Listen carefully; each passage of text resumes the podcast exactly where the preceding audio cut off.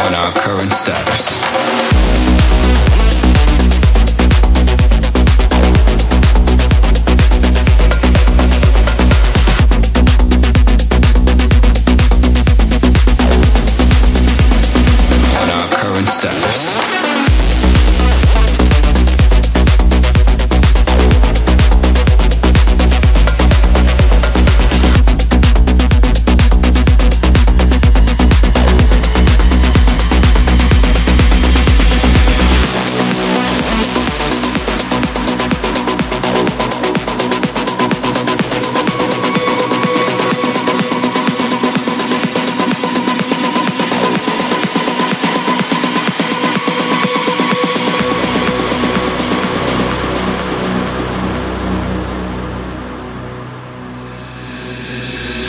Station in conjunction with other airwave announcements will conduct this exact test without prejudice under the jurisprudence of the soul, the mind, the body.